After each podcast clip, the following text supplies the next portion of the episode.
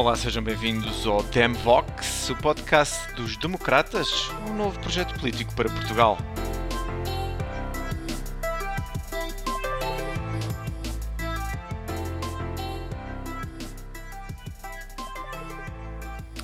Ora, muito bem, hoje estou com uma convidada americana.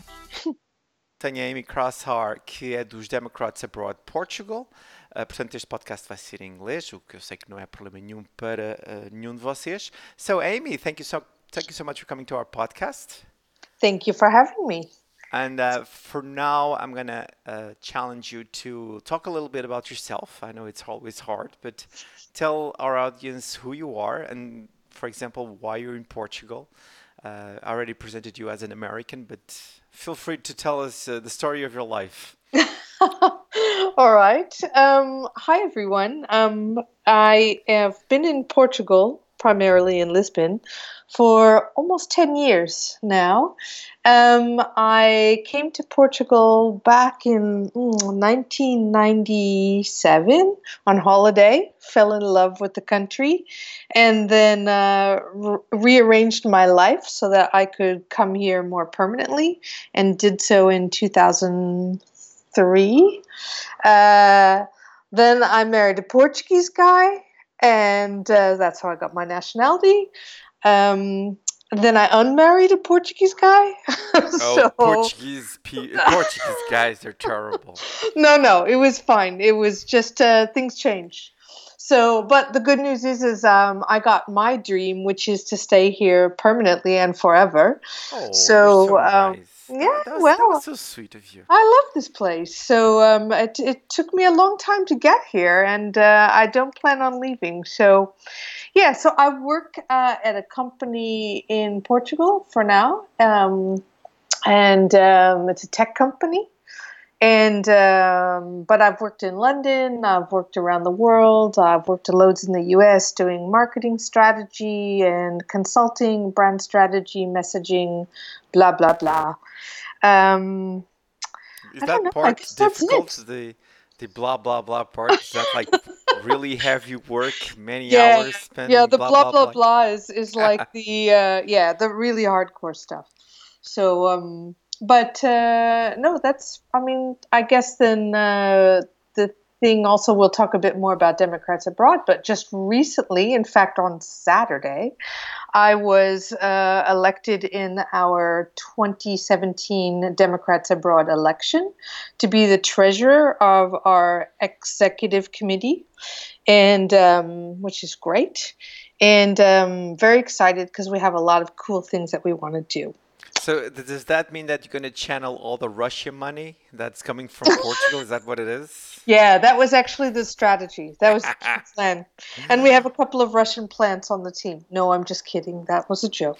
I, I, I do hope so. Well, congratulations for your new position. I I follow the, the procedure closely, and I'm very happy with the uh, with the results of the election. So again, congratulations to you and to all the new um, members uh, of the direction direction members. All right. So how did you become so interested in politics? Even before we start talking about Democrats abroad, um, I, one thing that I, I must say to our audience is that I really, really admire Amy because she hopped into a plane, she flew to Washington to be present on the Women's March. So for that, just top grade. Uh, so is this like a long thing in your life, being interested in politics, or more a recent, more recent thing? Um, a more recent thing. Um, first of all, like yeah, going to the Women's March was amazing, and I'll tell you that in uh, it's just in a little story about that. But um, politically, here's what I think people might find amusing is that I so I grew up in the center of the U.S. I always call it the Alentejo of uh, the United States. I grew up in Iowa in a very small town. Um, my grandparents and everything are like farmers and um, they are all notoriously Republican um, because uh, not not because they're backwards or anything like that, which I know is kind of a probably an inaccurate assumption of some of the Republicans now, um, but because they're the Republican Party changed a great deal and they are very much believers in um, sort of smaller government and more take care of yourself, pull yourself up by your own bootstraps, etc. Mm-hmm. Um, so, uh, what's very funny, I think, about that is my I have two sisters, and all three of us are Democrats, even though we grew up in a Republican household. My father and mother were both Republican. I think they were kind of sad about that. but uh, well, they, will ch- they'll change opinion. They'll they'll the, the, way things are going now. I think we'll they're going to change that opinion. We'll see. Um, I think it's uh, it, it's it's interesting because again, it's part of how things changed. Um, historically, I guess I remember my first real strong, two strong introductions to politics and government. One is every American, I shouldn't say almost every American in school, probably in your middle school years, maybe seventh or eighth grade, you almost always should have what's called civics class, mm-hmm, mm-hmm. and um, that's where you learn all about the branches of government, etc. And it just so happened when I was taking that class, it was also, um, I believe, it was Gerald Ford was running for president, Republican, mm. of course. But we have the caucuses in Iowa, which is another strange and unique um, part of the democratic process and so as a as a teenager, I was a runner for the caucuses at the time, and I remember thinking it was really bizarre and and problematic. Every single yeah. election cycle, we always have problems coming from Iowa. Yeah, in the Republican side and the Democratic side, by the way. Yeah, and then after that, I don't think I was really too engaged, except I, a, a regular voter when I turned 18 and um, always participating definitely at the presidential level, govern, um, at the gubernatorial level, at the state level, but probably not very active, like most Americans, in the local level politics. Um, and so I voted for Barack Obama twice, loved it. So did Iowa, actually, twice. um, vote and was all gung ho for Hillary Clinton. Not 100% sure that she was going to make it, but feeling pretty confident. And then obviously, dun dun dun dun, we ah. had the situation that we have now. And that was the springboard to getting super uber involved. That, that is going to be another podcast. I'm going to invite you back so that we can talk about that da, da, da, da moment because yeah, it's still, it's still choking. I'm still choking on that da da da moment. But we all are. Please continue. Uh, um, no, so I think that that's. Um, I, I guess I'll go back to the Women's March. So after the after the election and the shell shock, um, I think every American went through, at least every Democratic American went through different phases of, you know, from shell shock to outrage to whatever. And when they announced that they were going to do this women's march, I think I remember seeing it on Facebook. I just saw automatically, I said, I have to go. Uh, one of the things about being an expat and living overseas, I always call it I have a bit of survivor guilt mm. because I have this great life over here in Portugal. I have dual nationality. I can also have two passports that can take me pretty much anywhere in the world. I have great health care here. I have human rights here, which are slowly getting taken away in the United States. True. Um, so I think I saw it as a really strong opportunity to go and support the things I felt outraged about and then I saw I had friends coming, and so there was a, was another reason also to get together and and to be political because I am 55, and so I never actually protested anything because I was either too young or there was not really any big protests going on. So one of the things was interesting about the march is I marched with some friends who were about 10 years older than me and so fascinating. All their stories came out about protesting during Vietnam. Mm, and yeah, it was fascinating mostly at the Women's March to watch this ha- passing of the baton, handing down from one generation to the really young ones.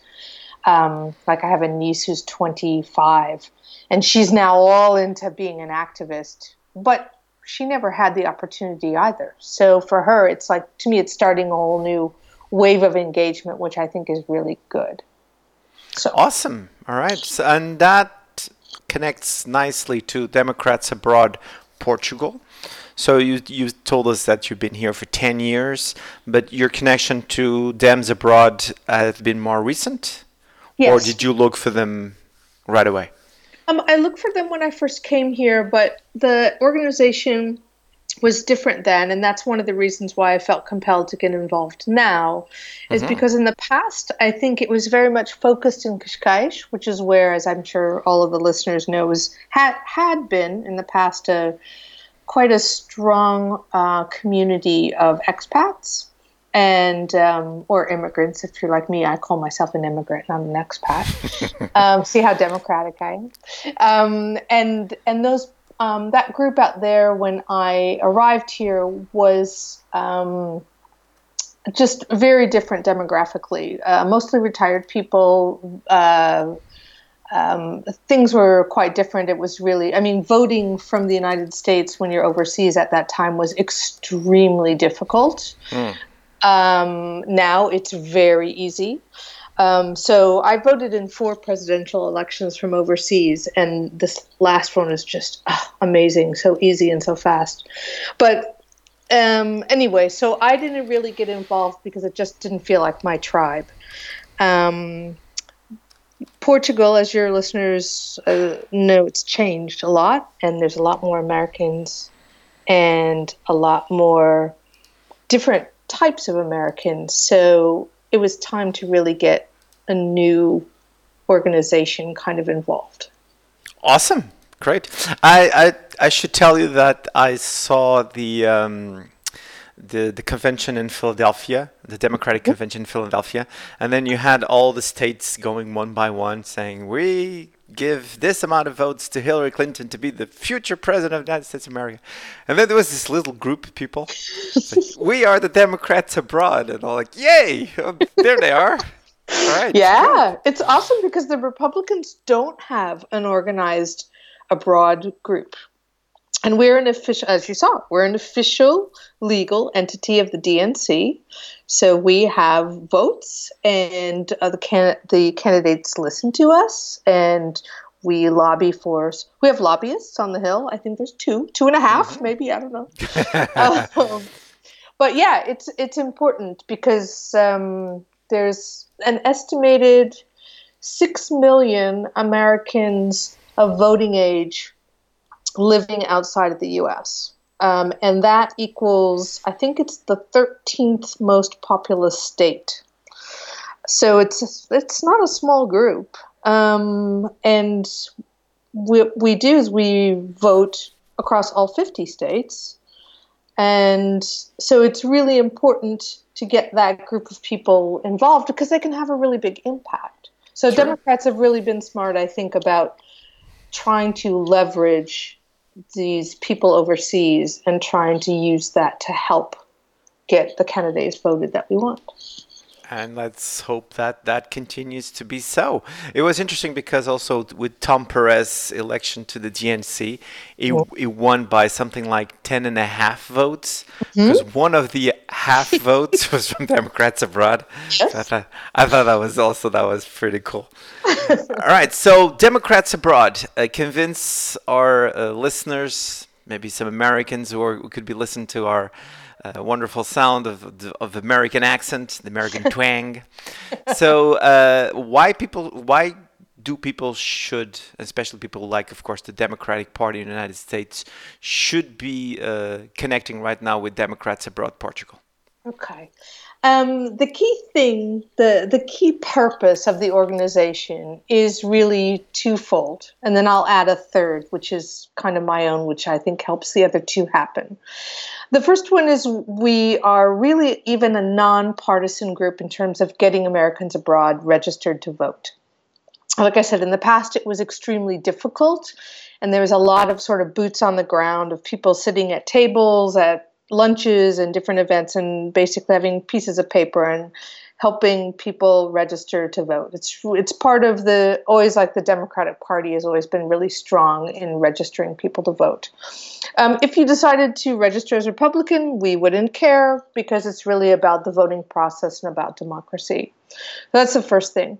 The second thing is obviously informing and encouraging Americans overseas to vote. Um, and informing is really the number one thing because I vote, for instance, at the state that I last voted in, so Illinois and in, in Chicago.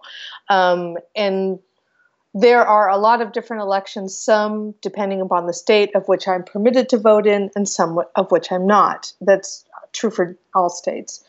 And so, if you're living overseas and you're not there on the ground, it sometimes can be really difficult to know, oh, can I vote in this one, and who's running? And I don't, I'm not seeing. Well, things are different now with the internet. You actually, I'm probably watching more news than I ever did at home. That's consuming. But um, so the, the point being is that we we really want to inform people about the elections that are going on that we want them to go vote in, um, and that's where we get partisan. For instance, the goal right now is a special elections in 2017 to fill um, seats, the legislative seats that will be open. Georgia is coming up in uh, just, I think, a week. And yes. that's a really critical one to fill. Yes for Jon Ossoff, who's getting yes. lots of positive press. um, so, and and then obviously one of the reasons why we're doing this now is it's about sort of creating um, incentive and information and knowledge and let's face it, sort of changing habits and getting people to vote really critically important in 2018. Yes. Uh, so those are the short-term goals. And then the third thing that I think that wraps all around it is really just to engage people. And what's great now is we have all this great activism stuff to do, marches and writing your congressman and calling their offices and um, having postcard writing parties and you know all that kind of stuff. And what it does is it it bonds people together and it helps them feel more um, it's kind of like was being at the march. You saw all these people that believed the same as you did, and you felt really empowered. It was super energizing, and I think that that's what's great about most sort of campaigning in the in the best sense of the word. So if we can engage people in doing the sorts of things that are appealing to them, it's much more likely that they'll vote which is super important. And it's much more likely that they will then do the kind of activities that we need to keep um, to keep on to the people in Congress and and to make sure that the agendas and the policies that we want actually come to fruition. Awesome. And how is that going on in Portugal? How how it is it for uh, for you here in Portugal to talk with expats and say, hey you guys should join us. You guys should help us doing this. You guys should vote. Uh, is it Americans in Portugal? Do they get infected with the Portuguese uh, um, easy way of dealing with stuff, or are you guys really active? Um, I think there's probably two parts to that. There's a small group of people. I think this is true of any organization, any, especially volunteer organizations. There's a group, a small group right now, which is super enthusiastic and super involved. And you probably have seen some of them because they're on our Facebook page. Mm-hmm. And they post things and they actually engage in in comments and that sort of thing. But it's uh, in the past, again, was very highly focused in Cascais. Mm-hmm. And so, what our uh, mandate is for this new leadership team, um, and I'm very excited about this, is to really uh, conduct outreach and go across Portugal um, so that we can um, do have the kind of conversations that you're having, uh, or th- sorry, that you that you said that you suggested, um, because oh, I guess we have been saying you know less screens, more faces. Just yeah, to go on on Facebook and like something that isn't very engaging. So one of the things that we've talked about doing is actually doing road trips around in Portugal. I'm I'm also gunning for going to Açores and Madeira because I've never been there, and I'm like, I'll go um, because there are Americans uh, everywhere. There's supposed to be an estimated 4,000 voting age Americans in Portugal. And we have a database through Democrats Abroad, which only has 300 people on it. Now, we know that more Americans are here and they're voting, but they just haven't done the abroad registration to be able to get into the database. And that's what we really need to do because then we can communicate with them, we can engage them, we can set up caucuses, we can you know, do volunteer work. We can collect donations. we can nice do all those things. Um, so the uh, key thing is really to go to people, listen to them, hear what they want, and then persuade them to sign up um, on Democrats Abroad so that we can continue to engage them and inform them. That's great. So, uh, how extensive is this? Meaning that you already have hotspots that you go, or you send a message and you have people in, in the areas, in the region saying, please come to us. We, we're, we're 10 people, we're 15 people. So, what's, what's the best strategy for, for you guys there? Well, you're you're um, you're asking all the right questions. Oh, um, that is me, no, no, no, young and lady. Should know but, um, that. Come I on. know. I wouldn't um, invite you to the podcast if that was not the case. um, the the strategy is not fully developed because we just have this new leadership team. Mm. Although, although certainly there were conversations going on before the actual election. Um, so, for instance, our database. And the, the tool that we use is called Nation Builder, and it's a really nice tool that uh, Democrats abroad, I think the DNC actually paid for it. So we've had it for quite some time.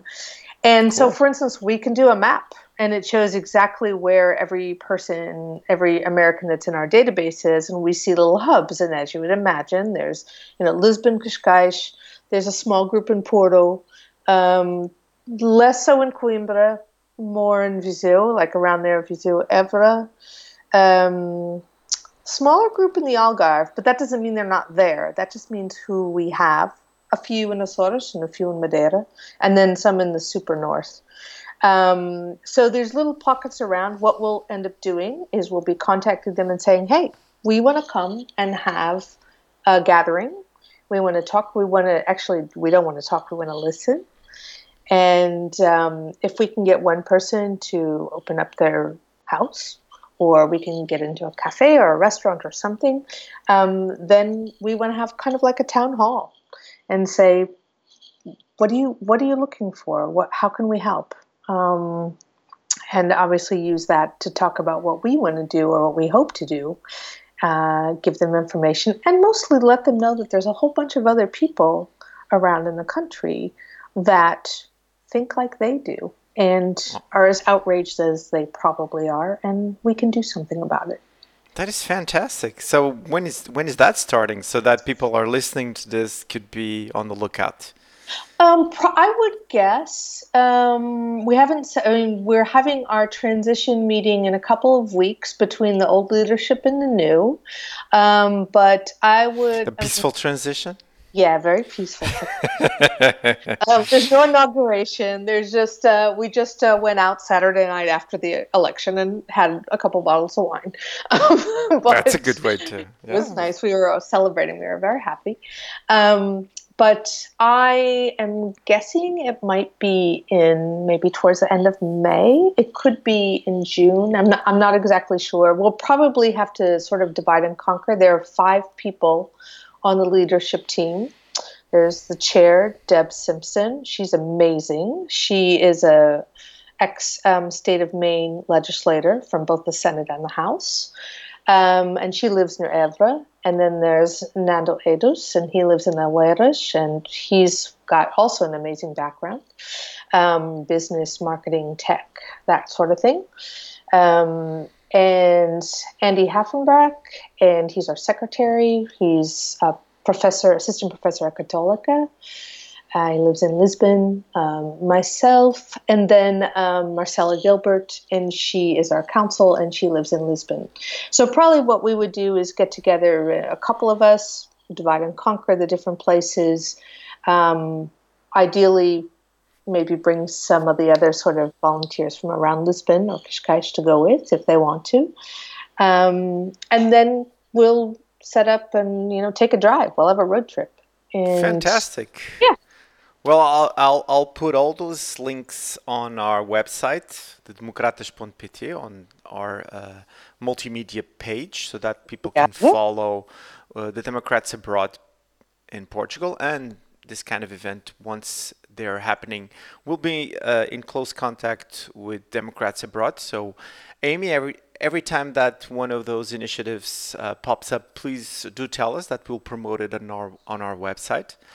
And uh, we will be talking soon because uh, our time is running out, unfortunately. But I do want to pick your brain regarding the actual state of politics in the United States of America, which we love, and I'm sure most of our listeners also love, and they're very, very worried and very uh, keen on what's going on on the other side of the pond. So I will have you back soon.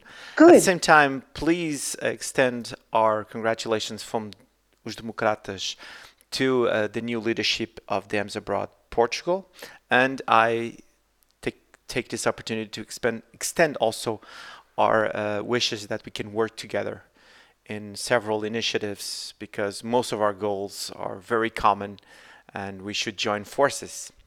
Combinado.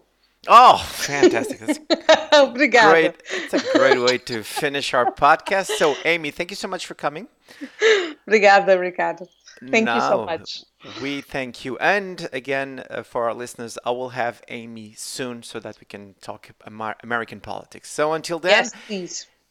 I, Great. I will, will sure do. Okay, Amy, thank you so much, and we'll be in touch. Great. Thank you. Bye. Right, bye bye.